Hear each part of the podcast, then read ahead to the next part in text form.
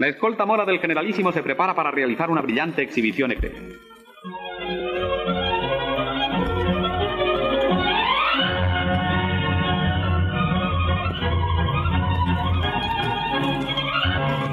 Al aire marcial de la escolta se suma su magnífico alarde hípico, un espectáculo grato a los ojos, lleno de ritmo y de armonía. Sin un error ni un fallo, los jinetes componen y recomponen una vez más el difícil laberinto de sus evoluciones. Selem Dreri, esto es La Guardia Mora, el podcast que te informa desde la puta periferia. Yo soy Esmina, Marjebebicom.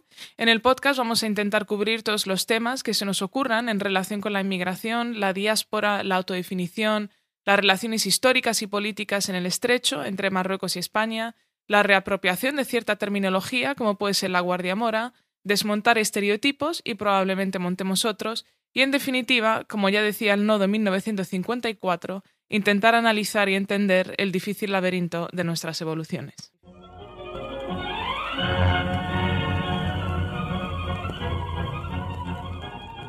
Ok, Selem Dreri, hoy voy a charlar con Ernesto Inumidia sobre lo comestible, la exotización de Marruecos a través de la comida, eh, esta idea del multiculturalismo. Entonces voy a leer el texto que se ha encontrado, que es de Hija de Inmigrantes, de Safia Al-Addan, y habla de una parte de la comida, pero luego os voy a contar como también la relación con Estados Unidos y es, es bastante heavy ver que las dinámicas funcionan igual, ¿no? Cuestiones de racismo.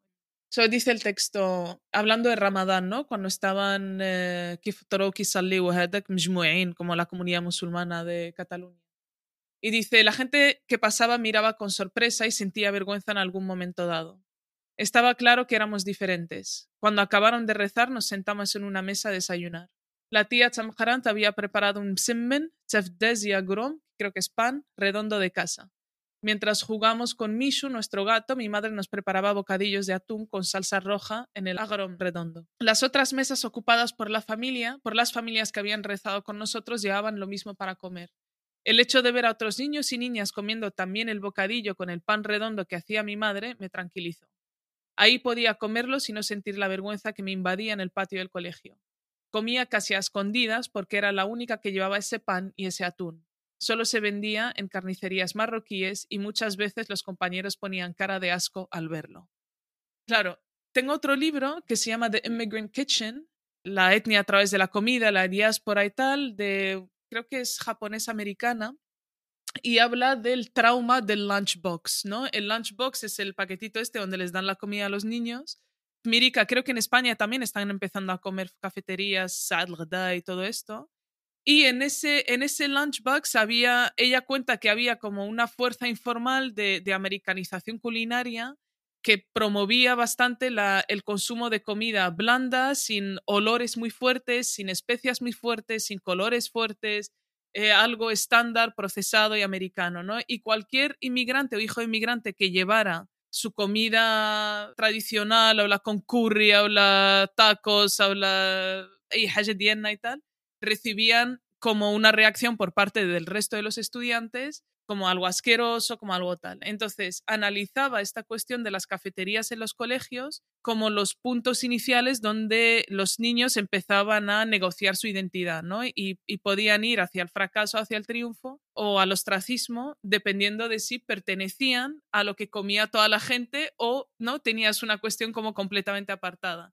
Y hay varias, como que ella analiza varias novelas, entre ellas hay una que se llama la lengua de la baklava, the language of baklava, que es de una americana jordana, y habla de cómo su padre, que era Ordoni o Hedek, para él la identidad nacional estaba en la comida y la única manera de que sus hijos mantuvieran algo en relación al país, a la lengua y todo eso, era comiendo ciertas comidas y aprendiendo a hacer las recetas y eso. Head libros eh, también, aparte de contar sus historias personales, también tienen recetas y se hicieron muy, muy conocidos los libros y las autoras y tal. entonces, esta que os hablo de Immigrant Kitchen, lo que hace es analizar todo esto, ¿no? Y, mm, en fin, como que yo nunca había pensado en, en esta idea de que comer en público cuando eres inmigrante o hijo de inmigrante también es una performance de identidad, ¿no? Tanto en relación a la asimilación, a la diáspora, a la pertenencia étnica. En fin, también podemos hablar de las especias, de cómo viajamos con la comida. Yo nunca me voy de Marruecos sin llevarme comida, o sea, es como la base de, fundamental. España Sí. No tenéis sabor, amigos. Hay que echar algo ahí. No sé qué. Os falta algo. Colorante. pero. Sí, también he tenido muchas situaciones, o sea, no, no mías propias, pero he visto como gente en marroquí intentaba toma, prueba Baisar, te va a encantar, está muy bueno, no sé qué, y la persona española o, extranjera o tal lo prueba y es, ah, qué, sabor, a mí es que no me gusta esto vuestro, es que coméis muy cargado todo. Joder, pues sí, ¿eh? Em, realmente a mí también me ha pasado, últimamente estoy empezando a tener conversaciones en las que he notado la importancia o sea, es un factor identitario bastante potente lo que comes em, y crea muchas conexiones con otras culturas, otros países, otra gente y maneras también de ver eso. Creo que lo que más me llama la atención es que el sushi te cueste un mínimo de 20 euros y el bocata y el tanja te cueste 3,50.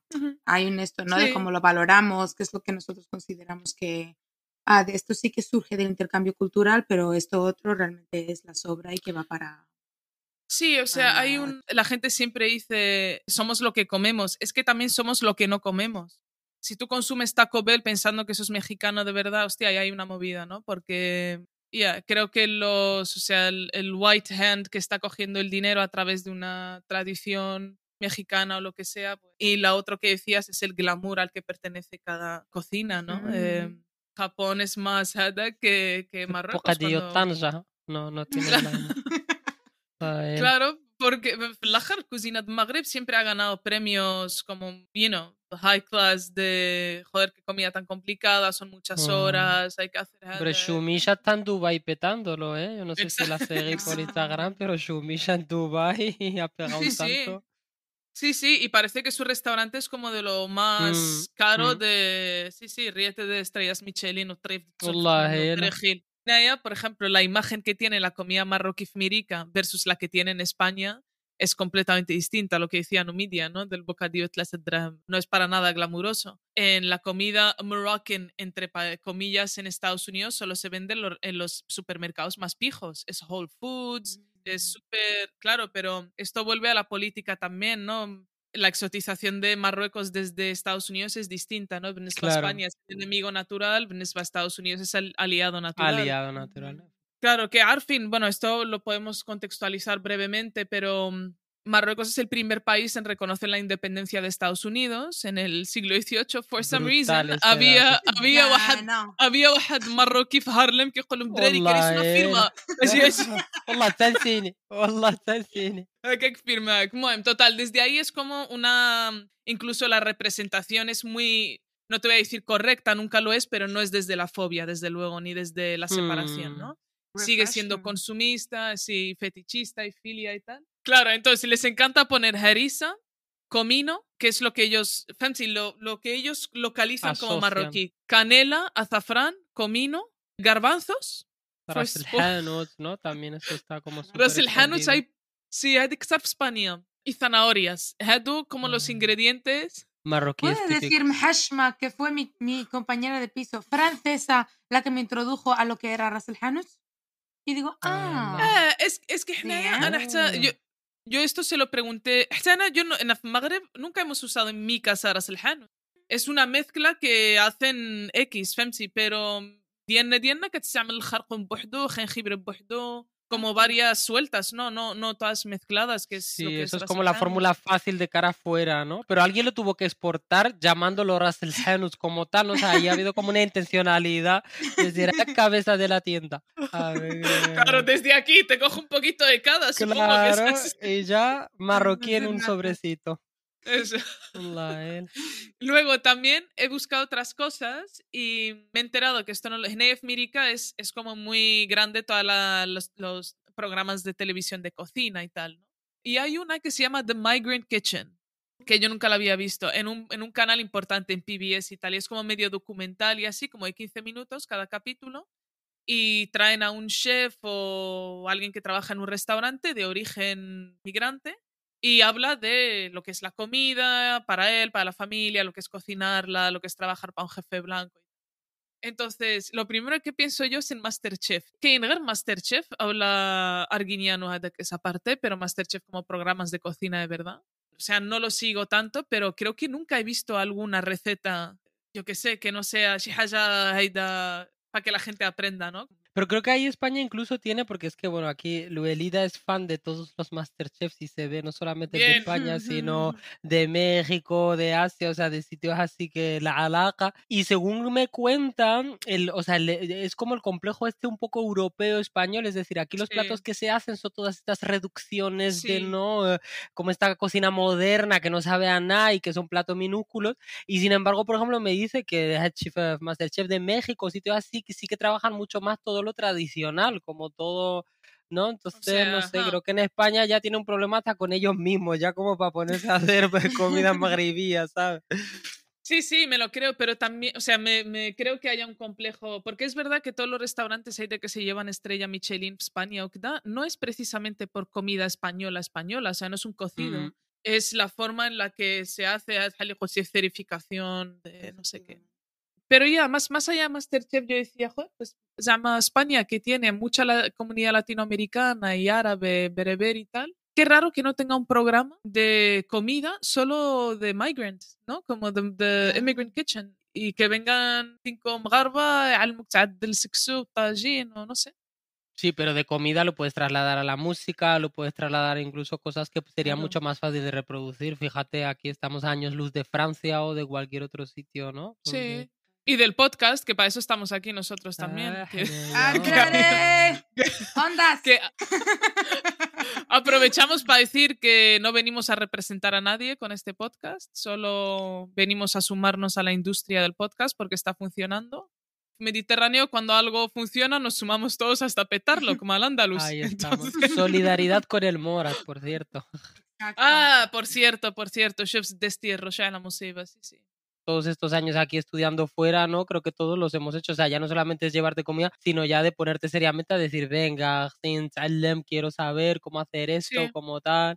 Sí, el hecho, esto lo tenía yo también apuntado, como que hablábamos el primer día de la identidad y de la palabra mora y tal, y Numidia decía, yo me empecé a llamar mora cuando me empezaron a llamar mora, cuando me claro.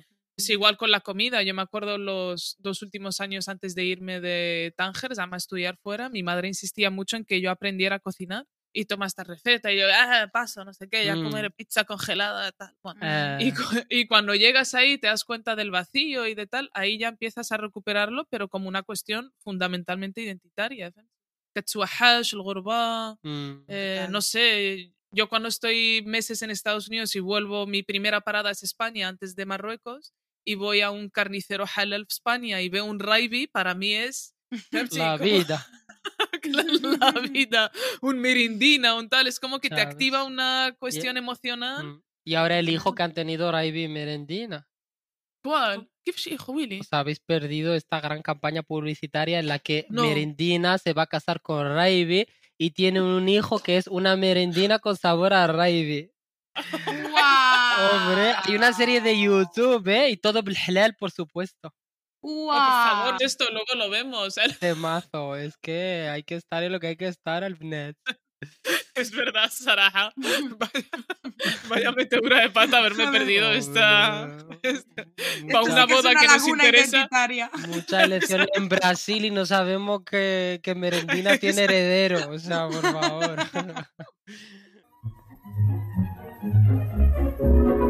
Uno de los adornos más interesantes y suculentos de los escaparates navideños lo constituyen los clásicos volátiles colgados en espera de la olla.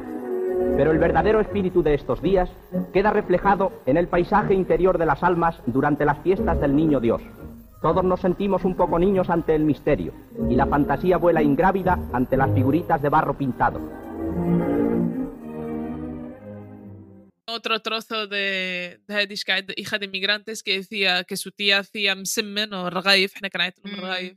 y, y ella dice, nos encantaba untar esas delicias con nocilla o con miel y ella no entendía que le pusiéramos nocilla, ¿no? Como estas mezclas de cosas que también se hacía magrebe, no mm. necesariamente sí, Total. Y esto me recuerda a que durante años, décadas, Tánger y Tetuán han vivido de, la, de alimentos contrabandeados en y entre ellos estaban los polvorones, que llegaban a Tánger y Tetuán. Buenísima polémica, buenísima Sí, polémica. contrabandeado de Ceuta. Y con el tiempo alguien dijo, "¡Ah! hostia, los polvorones tienen manteca. Pero además vendido en, en todos lados, o sea, en la puerta de cualquier bacal te podías Sí, encontrar una sí. tanda de polvorones. O sea, que eso no era ni Navidad ni era nada, era polvorones 24-7. Era buenísimo, tío. Yo me acuerdo, me acuerdo de eso que íbamos a Fondaxisra a comprarlo y es verdad que no tenían no tenía una fecha fija, o sea, está, el contrabando llega todo el año, ¿no? Y la polémica era como circular, porque luego la gente se volvió a olvidar, no sé si interesadamente, de que eso tenía manteca de cerdo. ¡Ah! Volvía el debate y alguien te llamaba la atención en plan de, oye, por favor, ¿eh? Exacto. Explicando". Y yo, "Vale, Exacto, vale". y fue y fue además también la presencia del como del conservadurismo religioso, en- por lo menos en Tánger ha ido a más en Total. los últimos años. Y también, o sea, nuestros años los 90, early 2000 y eso, te va para adelante con el polvorón. fem, Si te va a manteca. Manteca. Yo mientras no vea cerdo. Exacto. De, todas formas, ahora, la última vez que estuve así, vi que seguía habiendo polvorones, pero ahora ponían polvorón halal y ponía halal. Y venían, estaban hechos en fábricas en España, manejadas por eh, propietarios musulmanes y todo eso. Aula, no necesariamente, a lo mejor españoles se han dado cuenta que a lo mejor ya hay una comunidad musulmana importante que hay que hacer el polvorón halal. Pero lo interesante es que seguimos contrabandeando el, el polvorón. Y ahora lo sabe tra- igual. Es que no sabe igual. اسمحني نقول لك Pues una cosa es Sí, polvorón y otra el ah. Belgium, ¿no? Como- والله. y lo trae, entonces me, me mola mucho como ver en Tánger polvo- que pone polvorón, halal, no sé qué, y, y que lo sigan trayendo de España, ¿no? Como que nadie en Marruecos ha dicho, hostia, pues aquí hay una industria buena, a lo mejor podemos fabricar nosotros. Animamos a las startups de Almogarba que quieran emprender con esto. Business Sí. idea. Bueno, dicho, todo lo que También- lleve azúcar es un buen proyecto de startups. Por supuesto. Eh, también se vendía, pero eso empezó a hacerse en España eh, como, no cerdo, pero bueno, eh, idea de jamón halal, ¿no? Con cordero y con eso, pero lo, lo dejaban secar con el mismo proceso que se hacía que se hace con el cerdo, ¿no? Y así tenían como más o menos, en fin, the wannabe. Occidentalízate aunque no. Ah, زعما حتى حنايا somos capaces de Ah. علاش Sí. Open minded. culinaria. Creo que aquí podemos, aquí podemos dejarlo. Cerramos.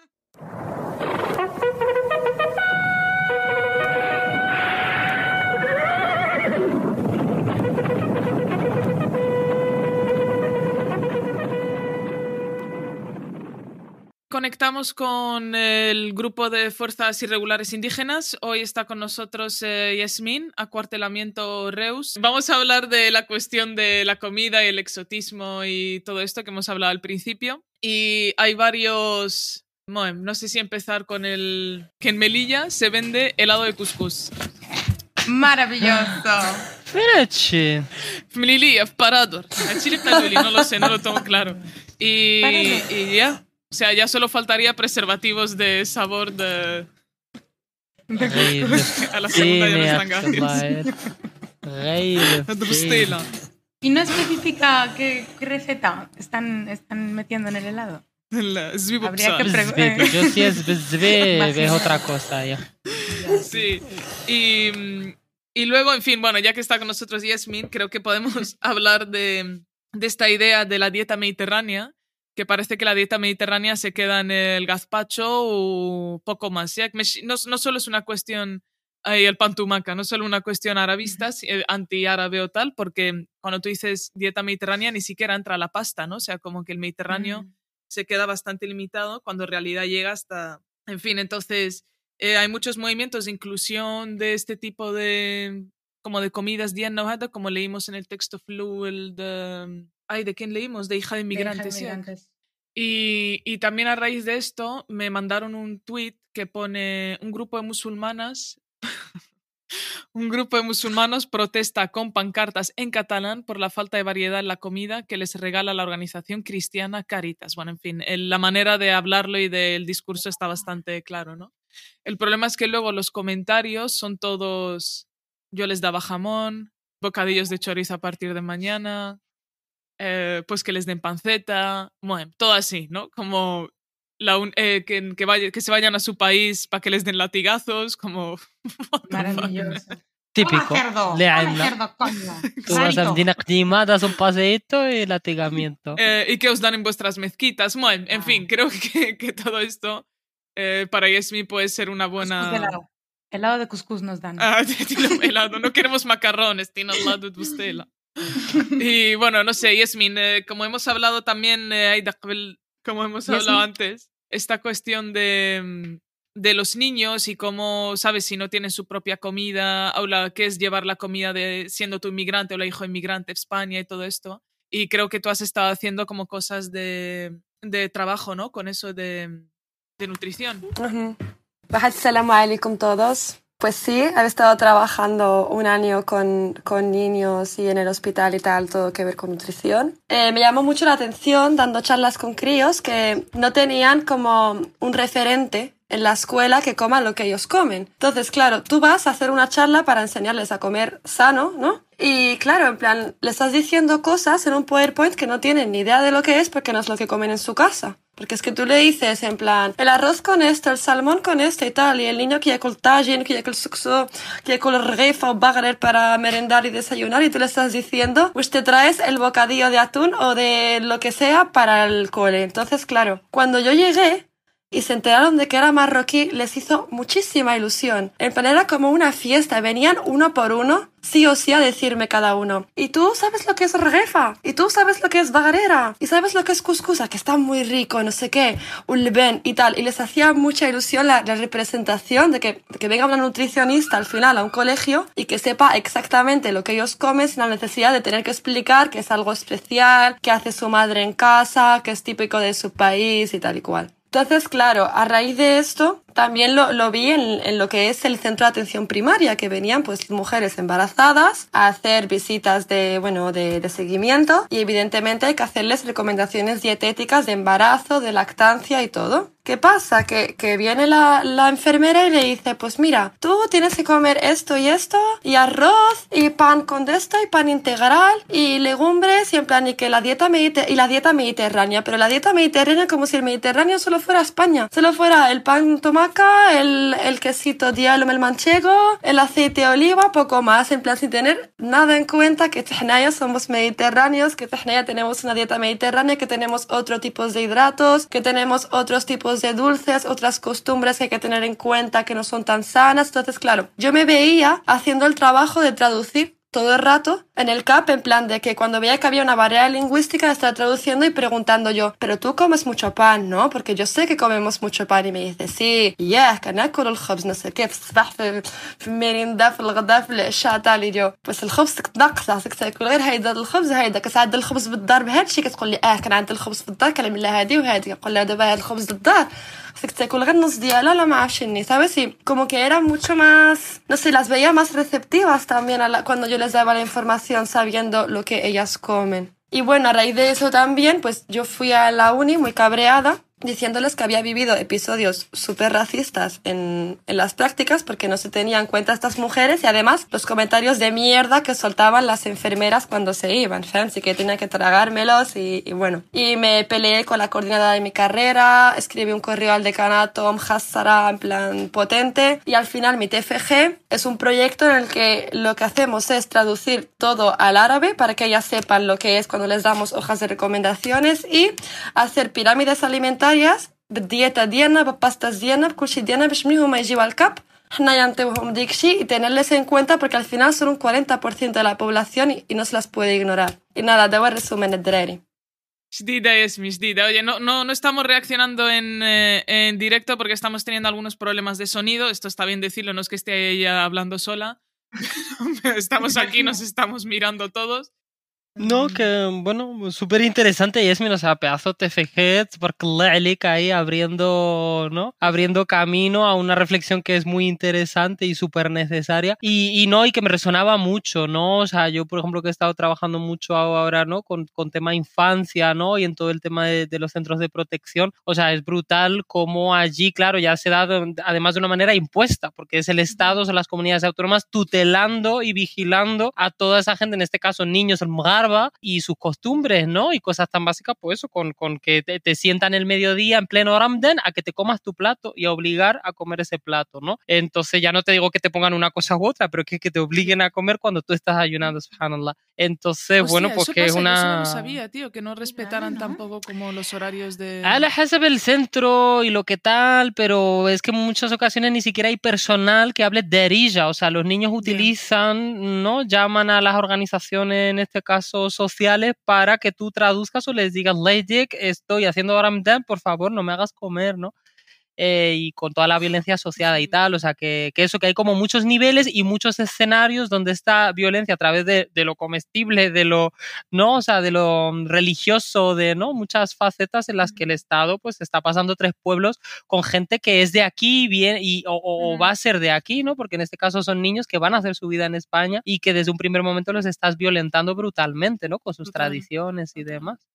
También es una cuestión de no saber aprovechar la diversidad, ¿eh? porque teniendo cocinas de otros países y que, como, decía Yasmin, todos forman parte de esa idea del Mediterráneo, ¿por qué no metes eh, tu plato de, yo qué sé, de couscous a la abstelita o algo así para los niños en cafetería? Para los niños que, que no son ni marroquíes de origen, ni musulmanes, ni nada, pero que está bien que prueben, yo qué sé, ¿no? Como otro tipo de comidas o la, no sé. Claro, que te expongas a una manera nueva de, de, de, experimentar tu gastronomía. Al final del día, esto me parece muy interesante con algo que dijo también Yasmin, esta idea de que nosotros también tenemos comida mediterránea. Claro, like, tío. Es que a mí me hace mucha gracia cuando tengo que intentar hacer esta división, porque recuerdo sentarme con el plato de ledes, pero la sobra mm. de la tortilla que ha hecho mamá ayer y los macarrones y al mismo tiempo también la, la esto, salsa matisha. O sea, sí. como que siempre han estado súper en, entrelazadas eh, estas gastronomías, pero que al final del día que a mí se me cae, la de marroquí, se me cae en términos de que ya no está presente y ya me cuesta más intentar meterla en mi dieta, en mi día a día. Y es difícil porque España no tiene la misma relación a la comida de magarba que la que va a tener con estos super exotizados y que traen dinero y que... bueno, pero no me con todo esto que decía, o sea, es muy interesante porque pasan en otros ámbitos también, o sea, lo que tú dices de que, por ejemplo, pues eso, tanja, tú puedas tener la tortilla de patata mientras te comes leches y, y, ¿no? y juntar ahí todo, lo, ¿no? Es el, pensar el, el, Mediterráneo como lugar de encuentro, eso lo, solamente lo hacemos de un lado, porque desde el otro lado siempre han estado cerrados, ¿no? O sea, yo eso lo digo siempre, cantidad de cosas saben eh, los garbas sobre los españoles y sobre lo que ocurre en España, pero los españoles no se enteran ni de la mínima parte de, de los acontecimientos políticos, eh, futbolísticos o lo que sea de lo que ocurre en Magreb. Entonces es que hacia arriba sí que miramos y nos abrimos incluso pese, pese a todo, ¿no? Lo que, claro. lo que implica relacionarse con el norte y sin embargo desde el norte están completamente cerrados. Eso, el, el Mediterráneo está cerrado, que bueno, hasta con, con, frontera terrestre, ¿no? Porque ¿qué ocurre en el Mediterráneo cuando la gente intenta cruzar? ¿no? Ya. Claro. Pero eso, o sea, esta falta de desinterés viene hasta de, la de las comunidades que viven ahí en Marruecos, ¿eh? de su desconocimiento del, de la política, la literatura, la historia. El... Esto lo hablamos también en el capítulo de la lengua, ¿no? La, la, el desinterés en aprender el idioma porque ya hablas francés y español, entonces ¿para qué aprender, no? El derija o el árabe. Mm. Eh, el, más, el más interesado a lo mejor sabe quién es Mohamed Shukri, ¿sabes? Como que o Tahar bin Shillun, como que, wow, es el, es el... International Tangier, yes. Exacto, por su hombre.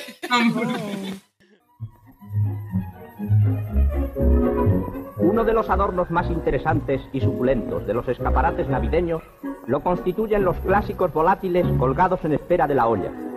Pero el verdadero espíritu de estos días queda reflejado en el paisaje interior de las almas durante las fiestas del Niño Dios. Todos nos sentimos un poco niños ante el misterio y la fantasía vuela ingrávida ante las figuritas de barro pintado. Os voy a poner otro audio anónimo que nos ha llegado a nuestras redes sociales. Por, por, cierto, seguidnos en Instagram, La Guardia Mora. Solo hay dos páginas de Instagram, una que es la nuestra y otra que pone La Guardia Mora y es alguien fan de la Legión de verdad. O sea, nosotros somos los otros. No os equivoquéis. no os equivoquéis. Es una fina línea para pasar al otro lado. Exacto. Vale, al ser. ¿Qué pasa, chavales? Pues mira, este episodio me gusta mucho. Siempre he sido de buen comer. Y sí que es cierto que además del exotismo culinario, también abunda mucho las barbaridades culinarias. Que cuidado, tampoco es algo solo oriental. Si te vas a Londres mismo, te encuentras paellas con salchichas Frankfurt. Yo la verdad que en este tema soy muy radical. Es decir, yo penaría con prisión a toda esa gente que comete estos atropellos culinarios. Por ejemplo, no sé si la conoceréis, la TikToker está Berta Caparrós. Si echáis un vistazo a su canal, vais a encontrar auténticas guarrindongadas. No hay ni un solo plato, incluso yuca o platos latinos, donde no te meta la, especia esta, la, la merguez, que es un mix de especias, como conoceréis, que normalmente solo se usa para hacer salchichas y como mucho para alguna carne. Pero bueno, entiendo que esta mujer estará fingiendo un papel mm, para sus followers, porque tampoco es normal la cantidad de pimienta que le echa a sus platos. Debe tener una almorrana del tamaño de mi puño, si es que se come esos platos. Y como anécdota de Trash Food, os voy a contar. Resulta que un buen amigo mío, español, viajó conmigo a Marruecos, cada uno en su coche, y a la vuelta, como ya sabemos, cuando vuelves de Marruecos casi siempre te llevas una gastroenteritis de souvenir. Pues va el pobre por la AP7, llegando ya a Barcelona, y le entró tal apretón que tenía que parar a hacer de vientre. Y claro, no podía parar en cualquier sitio, es que era todo carretera. Entonces, para la carretera y como la urgencia premiaba y todo era asfalto, tiró de lo primero que encontró, que no era otra cosa que un tajín que había comprado, obviamente, como souvenir exótico. ¿Y por qué cuento esta anécdota? Pues porque me parece una metáfora perfecta para este episodio, que a veces de tanto exotizar te acaba saliendo una mierda de tallín. Amamos Amoro Anónimo. Amamos Amoro Anónimo. A ver, eh, una cosa con esta TikToker de Berta Caparrós, que creo que os la mandé el otro día, ah, que echa mucha pimienta a todo, المرقز انا ميدياس انا كنعرف المرقز سون سالتشيتشاس بحال بحال Mm. معمرين مرقز Sí. واو السالتشيتشا ديالنا بالحق se ve que también في carnicerías halal في España se está vendiendo la especia del merguez Mm. que es como Ah. لقامة حمراء que echas هذا que yo nunca he probado عمري ما عملت لقامة de merguez pero bueno, supongo que sí existe. Total, lo que ella hace es coger ketchup barrifa, esto nuestros oyentes buscando en Google, regifa, y en lugar de untarla o la haya como hacemos nosotros, la abre por la mitad, la abre de regifa y la rellena con uh, aguacate o la whatever the fuck sea y le echa el merguez, le echa pimienta y lo encierra y deja burrito y se lo come con leven. ¿Sabes? ¿Cuál es, oh, cuál wow. es el oh. problema de todo esto? Que en ningún momento menciona lo que está comiendo. O sea, no dice esto es una regifa, esto es el leven esto es, ¿no? Entonces es como Ah, completamente fuerte. descontextualizado. Le voy a echar mergueza, no sé qué. Pues no al Merguez. mergueza es empezar. Pero Jen Kolek, ¿y lo hace solo con comida maghribía? La, con todo, tío, tiene todo, ah. o sea, todo lo que encuentra en su casa, lo, entonces se ve que es, ella vive, o sea, por lo que entiendo con la familia, dice lo que ha preparado mi madre para comer y tal. Y entonces entiendo que vivirán al lado chi carnicero halal, que tiene este tipo de femsi bagre, raif, no sé qué. Y para ella debe ser, ya está, parte de la dieta, pero me, no sé, como que a la vez me fascina que sea parte de su dieta tan malentendida. Y por otra, como de, dude, menciona, o sea, que... Como mejor también ha, encontrado como tirón dentro de TikTok ofendiendo a diferentes comunidades, ¿no? O sea, creo que también se habrá dado cuenta de eso. Pero lo, lo gracioso de eso es que la gente está muy cabreada, pero por la pimienta. O sea, ella se hace famosa porque echa mucha pimienta y todo el mundo es, ah, pero ¿por qué tanta pimienta? No sé qué, qué. Ya, De experiencias culinarias así lo peor, o sea, de que siempre se me ha repetido mucho en típicos sitios que yo no sé por qué caes en la trampa, fem, si vas a un sitio y te dicen, no, tenemos cuscús marroquí, y, y tú te emocionas, que es colom, vale, venga, ponme un cuscús marroquí, y, y el que te traigan algo como una sopa inundada, en واحد la salsa, y, y la hacemos la tzemek inun- flotando, dices, tío, ¿por qué? O sea, es chi. Sí, sí. Ana, Ana una vez me invitaron en Naya. eh, Sabes, es que eh, los americanos son los únicos que tienen los huevos de cocinarte tu, tu cocina en tu, Tu puta cocina. cara y hacerlo mal. Si nadie, nadie te invita. Yo nunca invitaría a un español a una paella, te invito a un taji, no, no se me ocurre hacer fancy. Total, en Naya me invitan a Moroccan cuisine, por lo que sea night, y me hacen morraken falafel. digo, hombre, esto, esto uh, digo, ah, mira, yo el primer kebab y falafel que me comió fue cuando llegué a España, o sea, hombre, dunia me clisen a falafel tanjan cuando crecía. La era ni kebab, que aquí en España no veas qué pesadito con los kebab, kebab. Es que hablando de, de esto del kebab y tal, es que me he acordado de una anécdota ya mía. En plan, que estábamos en clase, claro, si se supone que somos todos nutricionistas de Rubina y tal. Y hacíamos pues antropología, pues para, para tener en cuenta las culturas y tal, y lo que come cada cultura, Rubina Kemla y tal. Y teníamos, o sea, esto ya es el puro racismo. Y teníamos que entrevistar en plan a, gente de diferentes culturas para tener en cuenta en plan todo. Cómo comen, la forma en la que se sientan en la mesa, la relación que tienen en plan a nivel familiar y la comida, qué es lo que suelen comer, qué, qué especies usan, cómo la comida y las celebraciones, en plan, la abarcamos todo. Entonces, claro, los catalanes y en mi clase pues tenían que entrevistar a pakistaníes, a gente de Senegal, a gente de cualquier tipo de persona extranjera que haya en Reus y que tenga una cultura más diferente que el Lina Hnaya. Directamente no los quisieron entrevistar porque según la profesora hay muchos marroquíes y es muy fácil y, y, la cultura diana no interesa. Directamente ya nos han excluido de que los entrevisten a la comida diana. Total. Que yo fui a entrevistar a eh, un pakistaní, me lo contó todo, tal, Ana explicando que estoy súper contenta y hablé de que tienen عندهم سوا chicken masala بحال بحال indios y tal en plan cosas parecidas que estuve comparando كاخر حد خانه قال لي pero qué dices que el kebab es moro قسم con lo que me estás contando قلت له en plan قال لي pero es que de toda la vida el kebab es moro no sé qué qué fuerte tío o sea ya, es que me encanta que te digan de toda la vida qué vida eh, Una cosa que me acabo de acordar también ahí de, día de racismo, esta me lo contó, me lo contó un amigo de Madrid, que se ve que estaba en clase y no sé qué pasó, si el profe le pilló, llama no prestando atención, con el móvil, con no sé qué, algo así, ¿no? Y entonces el resumen como que al final le acaba diciendo, era una universidad privada, ¿no? Y le dice, ah, si tu padre se entera que estás pasando, llama con el pastizal que tiene que mandar y tal, como algo así, te colgaría como un kebab. Y entonces, sí, sí, te colgaría como un kebab. Y el, y el, chaval este, el amigo, que es muy, muy agudo, muy tranquilamente le dice, el kebab es turco, no es marroquí. Oh, se, ve que se hace un silencio en la clase mortal, en el que el propio profesor dice, ah, pues mira, una cosa que me llevo. Qué debate dialéctico más ah, interesante. Ni cabreado ni nada, ido como cabizbajo y tal. Bueno, en fin, si me quieres insultar, ok, pero know your fucking references.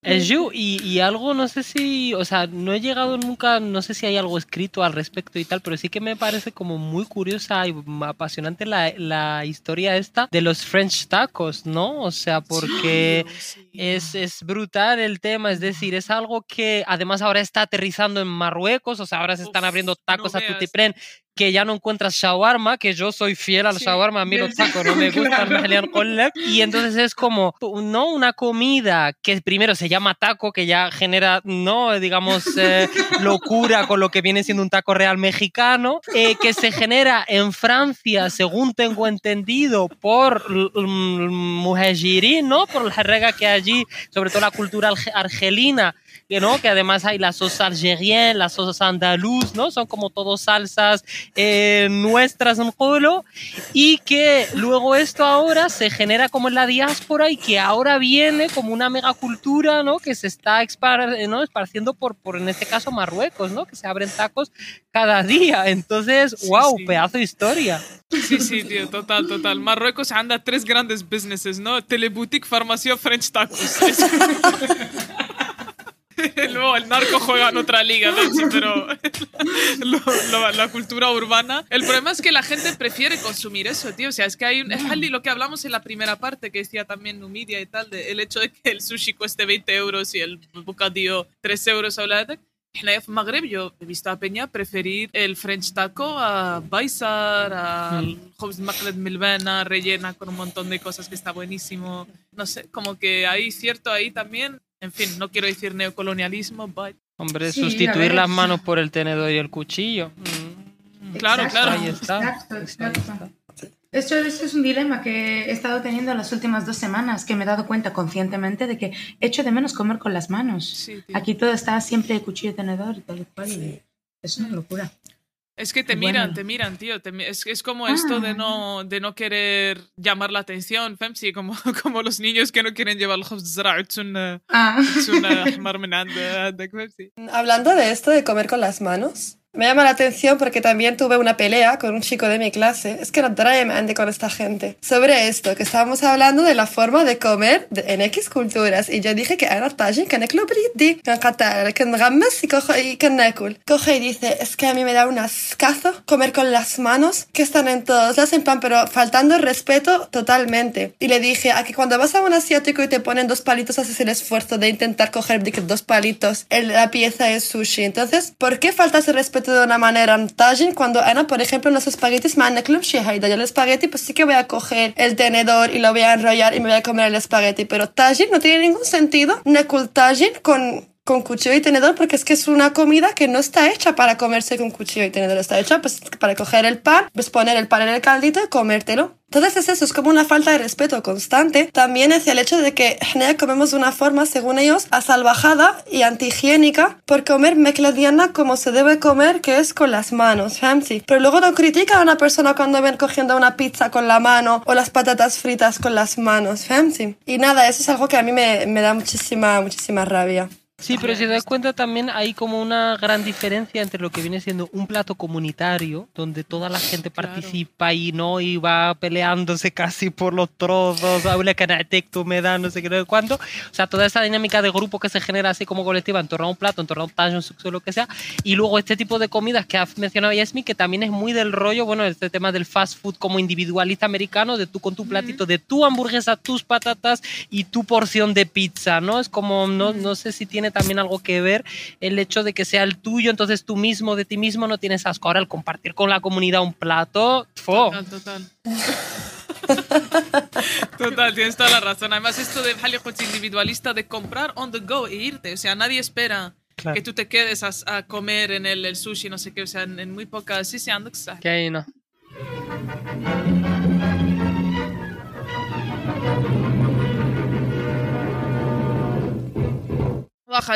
pues hasta aquí el capítulo de lo comestible. Seguimos buscando sponsors. Hoy más que nunca el mensaje va dirigido a las carnicerías halal.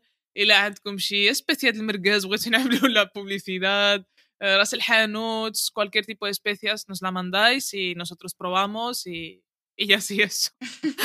Se la mandamos a la tiktoker esta a la caparrós إلى عندكم شي frutos secos فواكه الجافة فواكه اليابسة y ya está. Inshallah, nos vemos en 15 días y eso, dependiendo de los papeles, ya sabéis cómo va esto. السلام عليكم تعالوا نسلموا على الوالده الوالد السلام عليكم الله يطولكم في العمر الله يباركم في العمر واحد السلام عليكم ربي يخليكم ربي يحفظكم الله يعطيكم شي شي مرة شي مرة جبلية بنديروا الشاشية وتاكلوا الطواجن وتعيشوا العبيدة وتاكلوا السكسو امين بالمندل والشاشية